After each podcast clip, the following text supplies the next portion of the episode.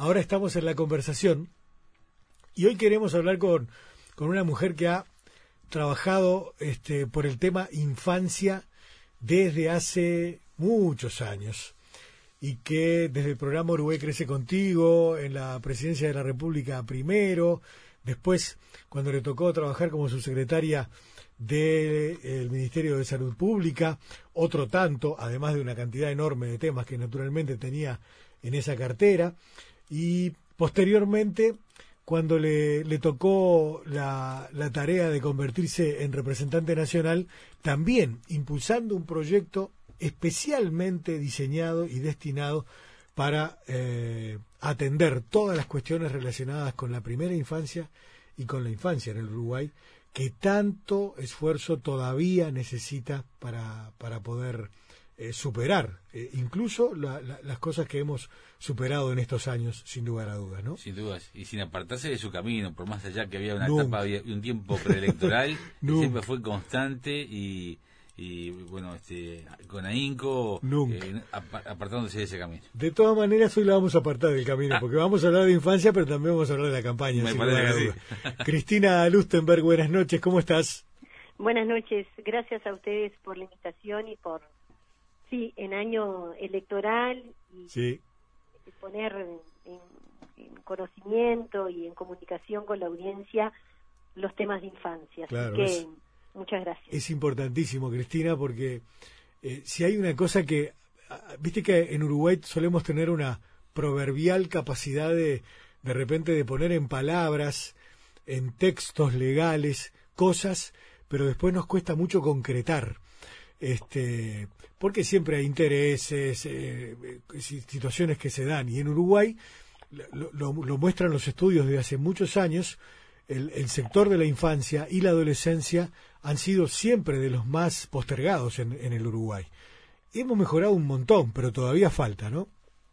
Sí, ese, ese concepto es así, porque a veces cuando uno habla de los de infancia, a veces en la comunicación parece que uno, y yo particularmente me lo han señalado, eh, que no recojo los avances, ¿no? Mm. Y, y, quiero ser clara con los oyentes de que eh, avances ha habido muchísimo. De hecho, eh, se ha multiplicado de una manera 2.3 el gasto público social que incide en los hogares con niños y adolescentes, eh, la disminución de la pobreza en números absolutos, medida por ingresos, pasamos de un 63% en el año 2004 a un 17% hoy, la mortalidad infantil ha descendido eh, casi a un 50% en los mm. últimos años, continuando el descenso de los últimos años, la mortalidad materna, la expansión de nuevos centros CAIF, la puesta en marcha del Sistema Nacional Integrado de Cuidados, o sea, hay cantidad de avances, pero hoy, eh, como ustedes lo destacaban, todavía tenemos un debe muy importante en nuestro país. ¿Cuánto invertimos? ¿Cómo invertimos? ¿Y cómo le damos prioridad política y también con la asignación presupuestal eh, de la mano a eh, los, los, servicios, prestaciones y las políticas que inciden en los hogares con niños, porque cuando decimos, sí, como un logro, disminuyó la pobreza infantil y hoy estamos en un 17%, eso significa que es 16 veces más la pobreza en los hogares donde hay niños y adolescentes que donde hay adultos. Que todavía no llegamos a un cuarto de lo que invertimos en hogares con niños y adolescentes, de lo que invertimos en los adultos, que la mortalidad infantil ha descendido muchísimo, sí, yo como ustedes decían, hace años, antes de que mm, nuestra fuerza política, la que yo represento, el Frente Amplio, estuviera en el gobierno, vengo trabajando en temas de infancia y por mi profesión de médica pediatra y, y en trabajos y proyectos que veníamos trabajando en esa con esa priorización pero eh, todavía hay muchísimo por hacer. La mortalidad infantil todavía tiene un, un componente alto de causas potencialmente evitables.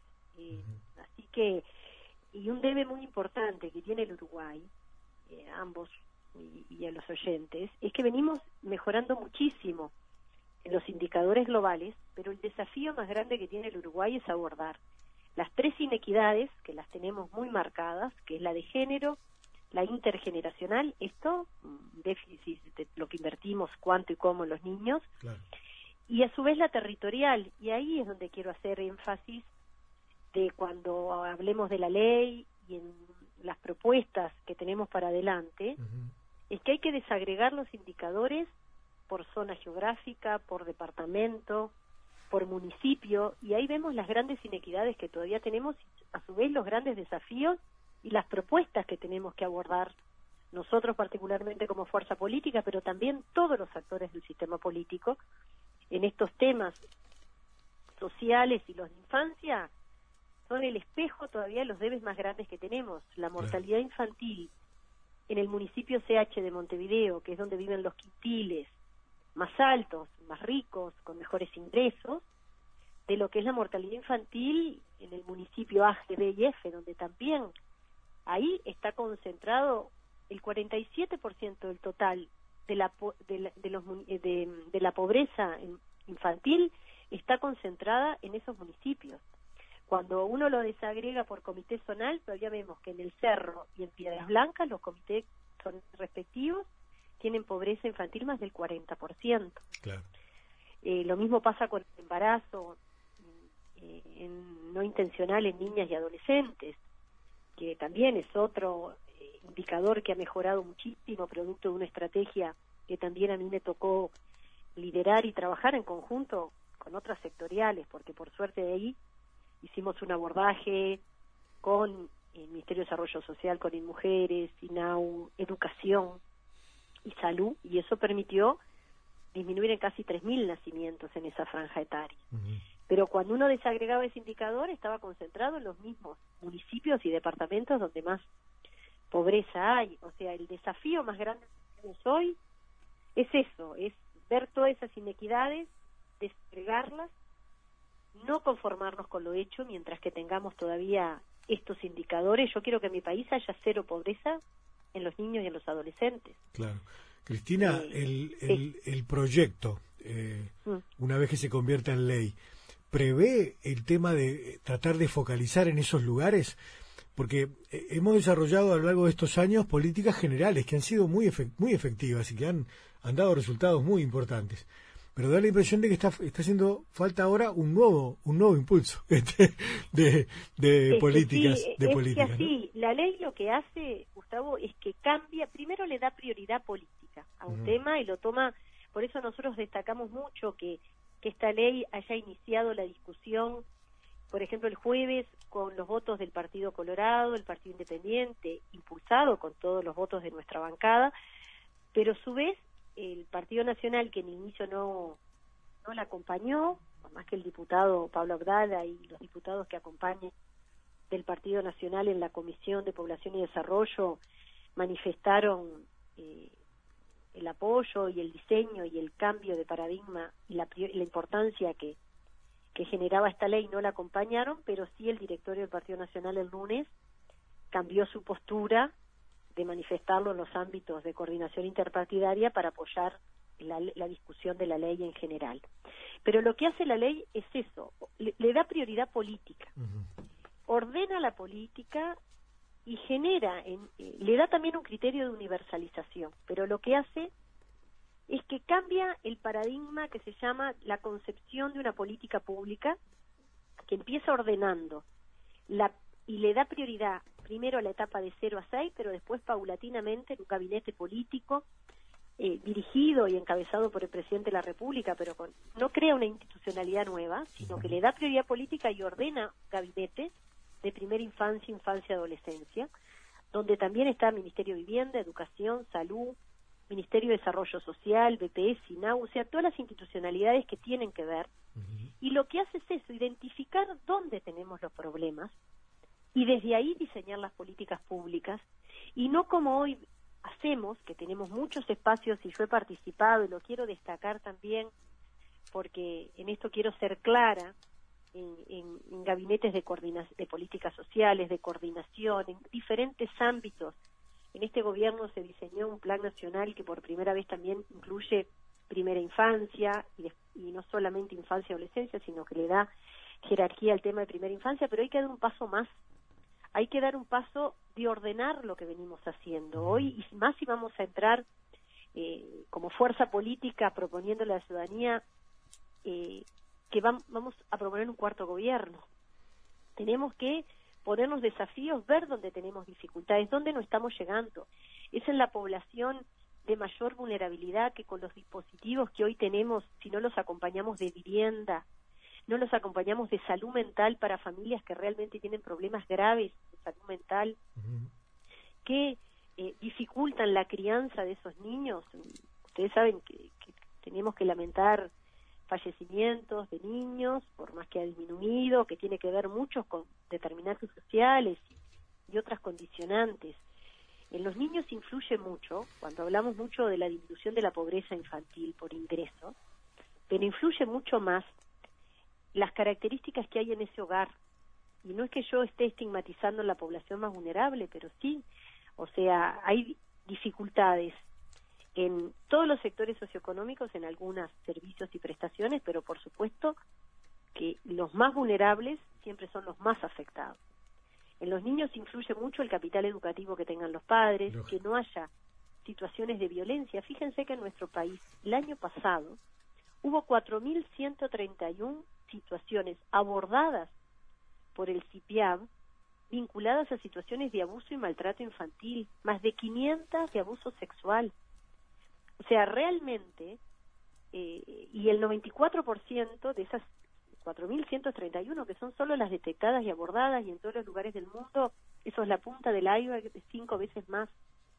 Entonces, el 94% fue en sus propios hogares que esos niños tuvieron situaciones de maltrato o de abuso.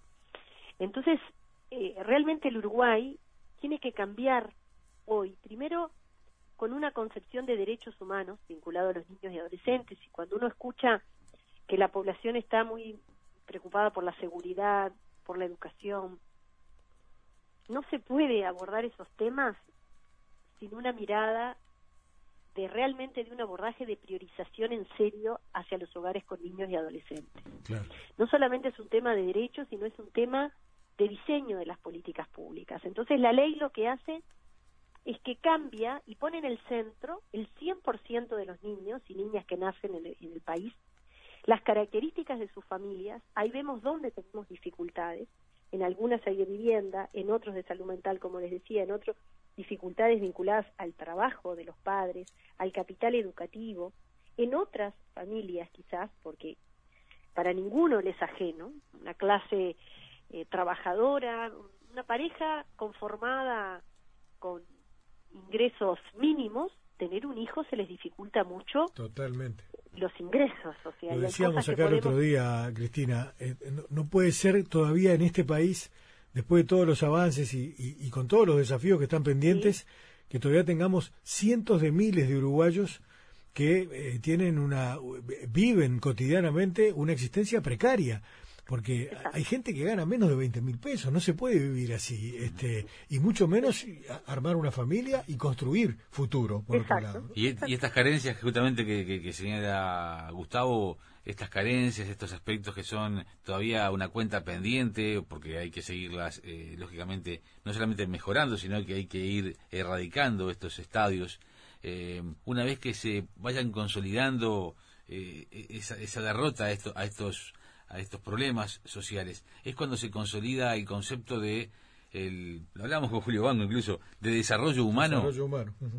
En definitiva. sí, Más que desarrollo social sí, es que, o sea, lo social no se puede despegar del humano y lo humano sin una mirada social es imposible. Es como los temas de seguridad que no se pueden abordar sin tener políticas claras de convivencia. Entonces, eh, tener esa mirada eh, de amplitud y de, y de, y de, y de ver que realmente esto nos involucra a todos, o sea, porque porque el, el proyecto político, y nosotros decimos en un año electoral donde los niños y adolescentes no votan, y generalmente en nuestro país no solamente es el gasto, la inversión social siempre ha tenido un sesgo pro adulto, sino nosotros tenemos una cultura muy adultocéntrica, que no se visualizan, los problemas de infancia y adolescencia son como vinculados a la individualidad de cada familia, y no se concibe, por más que está en la Constitución de la República, va a haber 15 años de la Convención de Derechos del Niño,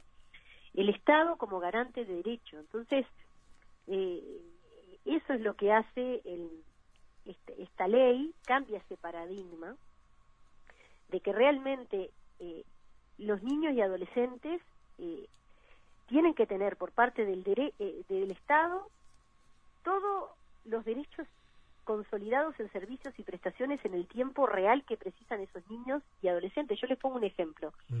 Un niño que tiene un trastorno del desarrollo, un trastorno del aprendizaje, una alteración del espectro autista, sus papás son trabajadores de la esfera privada, por ejemplo, que son beneficiarios de una prestación que se llama ASHEC por parte del Banco de Previsión Social, tienen acceso y derecho a los centros interdisciplinarios que trabajan en convenio con el Banco de Previsión Social y pueden acceder a un abordaje multidisciplinario.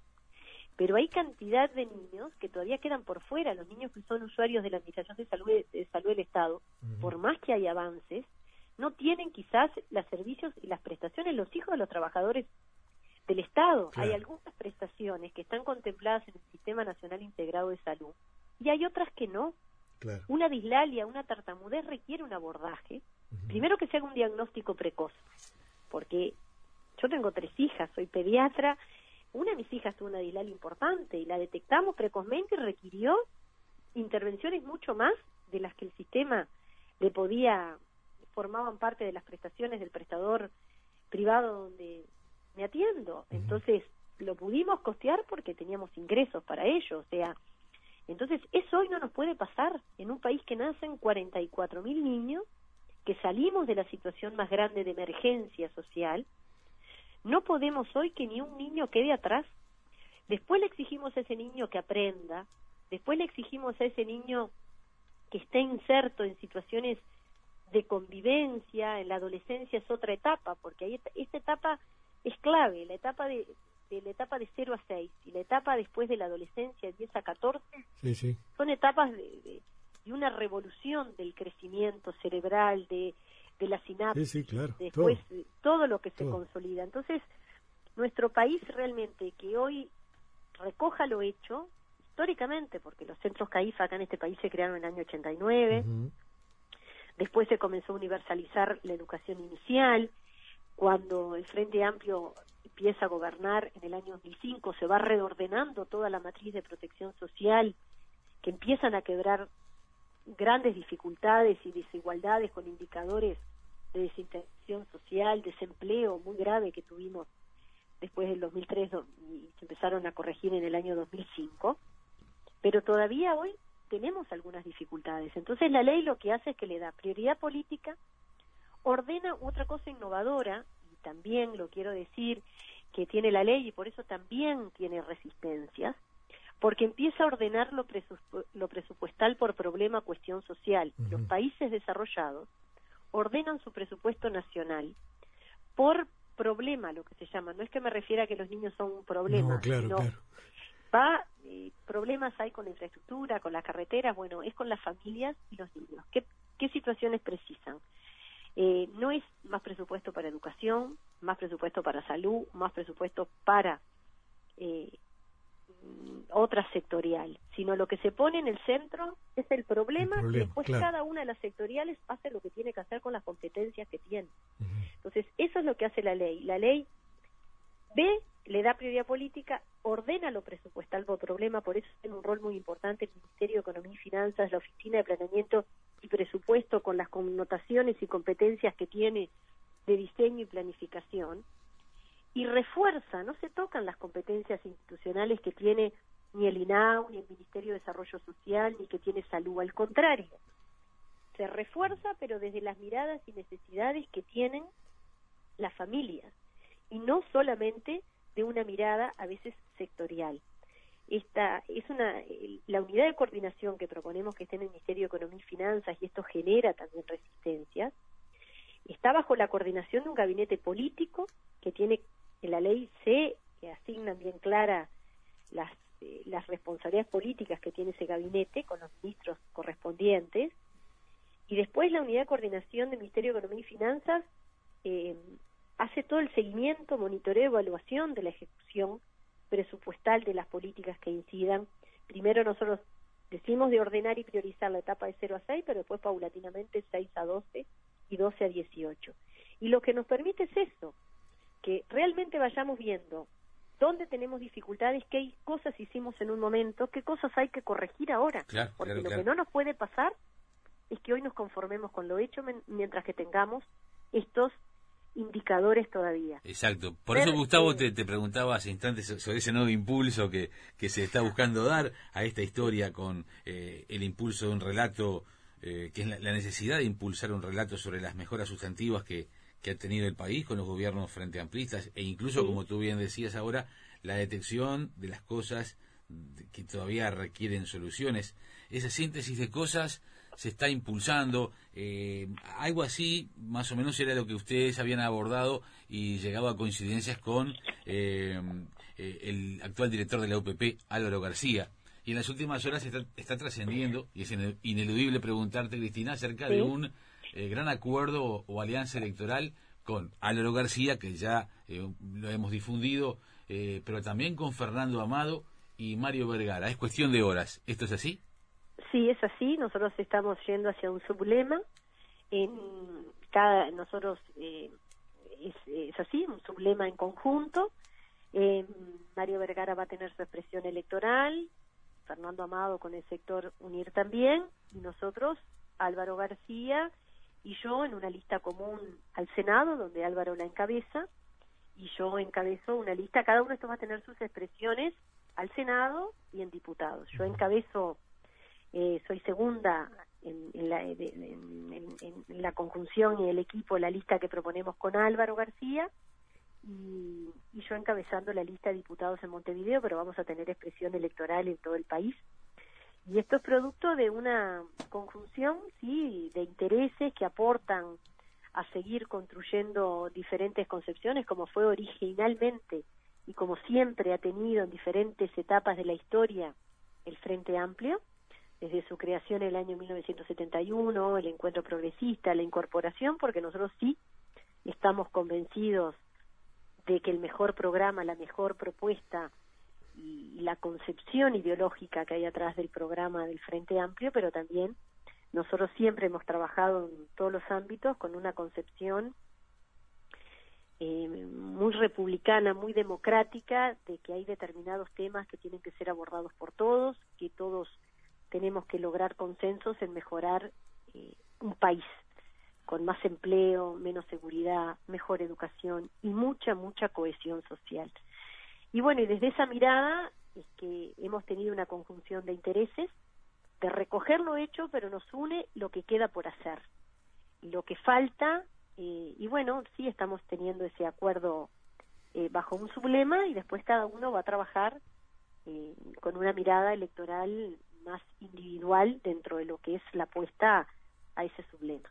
Que creo que recoge eh, diferentes eh, miradas que podemos tener dentro del Frente Amplio, pero que los votantes frente amplistas tengan mayores opciones. Nosotros fíjense que en Parque tuvimos la, el sector que yo lidero, que ahora estamos con el grupo que Álvaro está conformando, con plataforma, que estamos cada vez más juntos en el diseño de la estrategia electoral, pero sobre todo eh, la mirada de país que queremos, eh, basados en el programa de nuestra fuerza política, pero una mirada mucho más transformadora, un país que mira hacia adelante, donde nadie queda atrás ni desde lo humano, lo productivo, el empleo, la preparación que precisa el Uruguay para la incorporación en el mundo que ya está sucediendo. eh, entonces, bueno, toda esa mirada nos fue uniendo en par, como yo les decía, más del 70% han sido frente amplistas que, que eran independientes, que hoy podían estar un poco desencantados de, de, o alejados de lo que era la militancia eh, política. Y bueno, nos fuimos nucleando entendiendo de que a través de la política, y a mí me interesa mucho cuando puedo tener oportunidades de conversar con la gente, que, un país, los políticos tenemos que hacer mucha autocrítica porque eh, por la responsabilidad pública que uno tiene eh, de, hacernos autocrítica cuando nos alejamos de, la vida de la gente y de nuestra responsabilidad, de, la ética, de la, de la responsabilidad pública que tiene al ser electo por, por la gente, por la ciudadanía. Pero un país que va descreyendo el sistema político es un país que fragiliza la democracia. Y el Uruguay toda la vida ha tenido un sistema político muy fuerte que cuando, excepto la dictadura, ¿no? que hasta el día de hoy también tenemos mucho para reparar, no olvidar y tener de memoria, verdad y justicia, que mucho tiene que ver a veces cómo nos marcó la dictadura cada uno de nosotros, en los que estuvieron acá, yo soy hija de exiliados, los que sufrieron la dictadura, pero todavía todavía quedan desaparecidos por saber qué pasó y eso hoy nos atraviesa en nuestro comportamiento social también. Pero el Uruguay siempre ha tenido una fortaleza en el sistema político. Entonces, eh, realmente nosotros le queremos ofrecer a, la ciudadanía una opción más dentro del Frente Amplio. Nosotros estamos trabajando para un cuarto gobierno, eh, un poco, como hoy decían, un impulso, sí, queremos dar un nuevo impulso a lo que vinimos haciendo, que lo podemos hacer porque hicimos todo esto todos estos años, pero una fuerza política de izquierda que se conforma con lo hecho, que es diferente acompañar el relato, porque yo creo que eso también nos ha pasado. Yo ayer fui a una casa muy modesta, en, yo he hecho más de 50, 60 casas de familia en esta etapa, ir eso, más allá de la actividad de los comités o lugares públicos, ir a buscar. Eh, ayer fue una frente amplista que me escribió por Facebook, eh, organizó en una casa muy humilde en, en Aeroparque y nos reunimos a conversar, eran todas mujeres con una vida de trabajo y mucha sensibilidad y todavía con muchas necesidades no resueltas, pero sabiendo que es esto, que cuando uno se va nucleando, escuchando, militando, las transformaciones sociales suceden más rápido que cuando uno sigue el énfasis del mundo totalmente capitalista que prima la individualidad y el consumo por tener empatía por el que sufre al lado. Entonces, realmente ayer fue una, una, una, una conversación tan desgarrante por problemas que uno ve que todavía no están resueltos, pero con esa necesidad también de acompañar el relato, de ver si lo que se hizo, de cómo podían estar antes, pero comprometernos a seguir haciendo cosas, ¿no? Y entonces creo que con Álvaro nos une eso, ¿no? Decir, bueno, se ha avanzado muchísimo, hemos trabajado pulsar muchas de las cosas y políticas públicas eh, que ha impulsado nuestro gobierno y también con Mario, con Fernando Mado, le hemos hablado, pero el país hoy precisa de acuerdos para dar saltos cualitativos hacia adelante. Y bueno, y eso es lo que nos motiva a seguir trabajando desde donde estemos, a a que la ciudadanía confíe, a que los votantes confíen. A veces cuando yo digo yo quiero ser diputada, porque quiero construir desde ahí, desde la escucha, desde... Eh, yo recibo a todo el mundo, mi celular lo tiene la mayoría de la gente, a veces me desbordo, pero no pero lo hacía cuando era su secretaria, cuando coordinaba Uruguay Ejecutivo, cuando era pediatra, que le daba el teléfono a familias que atendían el sistema mutual y también a la familia más humilde para que cuando no estaba también pudiera contar con mi apoyo, aunque sea telefónico, si no tenía consulta en esa policlínica. Así que forma parte de mi esencia, pero lo que sí quiero es que la gente no se aleje de la credibilidad en el sistema político, que, crea eh, en una fuerza política que no se conforma con lo hecho, que hay muchos desafíos todavía para enfrentar y, y bueno, que estamos preparados como para seguir haciendo cosas que le cambiemos la vida a la gente, porque a veces yo digo una fuerza política de izquierda que le dejan de doler las desigualdades como propia o que la eh, la vorágine de la gestión y del poder haga que nos acostumbremos y eso es lo más alejado de ser de izquierda eh, que hay y bueno y en eso es que estamos en haciendo un esfuerzo porque otra cosa que también aprendí es que para estar en política se precisan muchos recursos económicos. Sin duda. Eso es así. A veces, ¿por qué pocas mujeres estamos en política? Es porque ustedes hoy me volvieron a agarrar cocinando, porque estos días no he estado ni un día en mi casa, después de estar 16 horas afuera. Sí, sí, claro. Y, y después precisamos plata. La campaña, la elección interna, nosotros como sector chiquito nos salió 30 mil dólares y fue de las más baratas que, que hicimos por por votante, o sea, realmente se precisan recursos. Sí, sin duda, sin duda. Y, y bueno, pero bueno, lo que más se precisa es que la gente confíe y que sienta que cuando está eligiendo eh, un, un partido, una fuerza política para gobernar, sea el que más los represente y después también que vote a sectores, a partidos, a personas que los puedan representar desde ese lugar. y bueno, en eso estamos. Y tratando, como ustedes decían al inicio, yo decidí estar en el sistema político porque entendí que los niños no votan y por más que ocupaba lugares de responsabilidad técnica, eh, faltaba la prioridad a veces de las políticas de infancia y adolescencia dentro del sistema político. No quiere decir que sea la única, no para nada. pero eso no quiero jamás ser soberbia, porque a veces la pasión me puede llevar a, nada que, ver, que cualquier oyente lo, lo, nada que ver. diferente. Nada que ver. Pero sí es eso. Quiero que realmente en nuestro país haya cero pobreza infantil. Quiero que ninguna familia no pueda apoyar en la crianza de sus hijos porque el Estado no le garantice esa prestación. Y, y un país que realmente priorice a los niños y a los adolescentes es un país que va a tener mejor empleo, más seguridad, obvio. Más seguridad, mejor Pero lo principal, Cristina, es que se puede. Es, se ah, puede hacer. El Uruguay está en condiciones de hacerlo. El tema es que, cuidado, no hay que volver atrás, ¿no? Porque si, si, porque hoy el Uruguay está enfrentado a esa, a esa encrucijada, ¿no? Este... Y bueno, por eso nosotros en este modelo que, que hacemos de sublema es dándole opciones a los uruguayos, que no volver atrás, como decía el siglo anterior, quizás, eh, hay cosas donde el modelo mm, ideológico, económico, de propuestas sociales es muy diferente, eh, que tienen sus bases programáticas el Frente Amplio y su esencia y sus acciones y sus indicadores, que otros. Eso tampoco quiere decir que nosotros hemos hecho todo bien. No, no, tenemos que tener o que los otros son malos y nosotros somos los buenos. No, no, se trata de eso. eso es una cosa que a mí también me gusta porque también yo, yo lo practico, Gustavo, y por eso con muchos legisladores del resto de integrantes del sistema político tengo una situación de mucho respeto, porque no todos los buenos y malos estamos en un lado y otro. Claro, claro.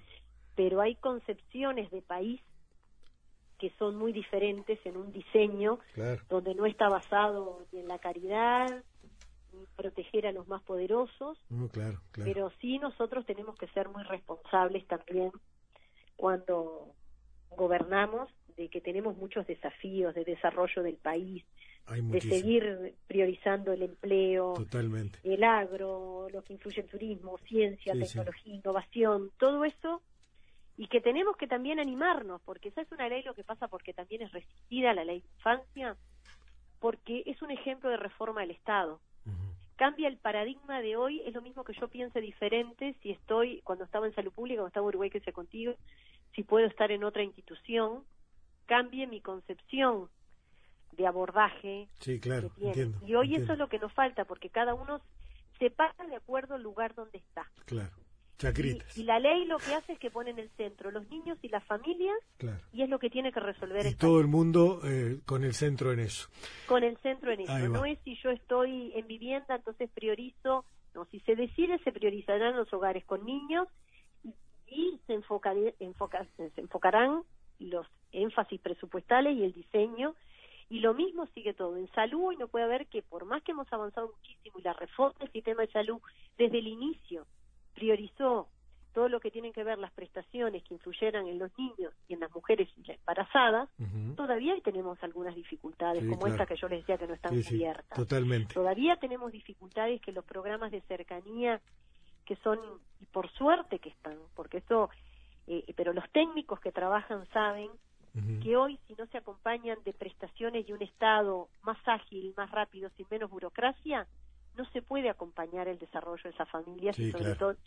Imagínense hoy un día de frío. Yo no puedo dejar de de sentir hoy en un día de frío que yo llego a mi casa calefaccionada mis hijas están sanas y tengo una casa muy buena de dejar de pensar hoy en los cientos de miles de familias que hoy viven en situaciones de precariedad habitacional. No puedo no puedo dejar de pensar en que la mortalidad infantil aumenta en los meses de invierno porque en el invierno todos nos enfermamos más, porque es así epidemiológicamente, los virus, las enfermedades.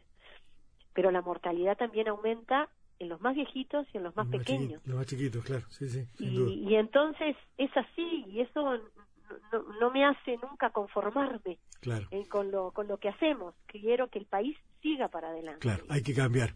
Cristina, bueno, te agradecemos muchísimo por este rato esta noche. Eh, estamos en campaña, así que te vamos a molestar de vuelta más adelante para ver cómo sigue la cosa y cómo avanzan los programas y proyectos y naturalmente la contienda contra el Frente Conservador y, más bien neoliberal que desafía al liderazgo del Frente Amplio. al país, imagínense la expresión electoral que podemos tener desde Manini Ríos, yo soy respetuosa a la expresión electoral, pero es una concepción Sí, hoy hablábamos. Muy conservadora y a veces muy peligrosa, muy peligrosa también. Y entonces esto eh, hay que saberlo y la ciudadanía lo tiene que manejar en ese derecho y ejercicio de la democracia, pero tenemos que saber de que realmente hay que militar, hay que conversar, hay que escuchar. Y hay que debatir. Tenemos que hacer un relato para que la gente vea lo que se ha hecho y nosotros comprometernos a todo lo que nos queda por hacer como Frente a Gracias, Cristina. Buenas noches. No, gracias a ustedes dos. Que andes bien. periodístico por poner este tema en la comunicación. Un gusto. Muchas gracias.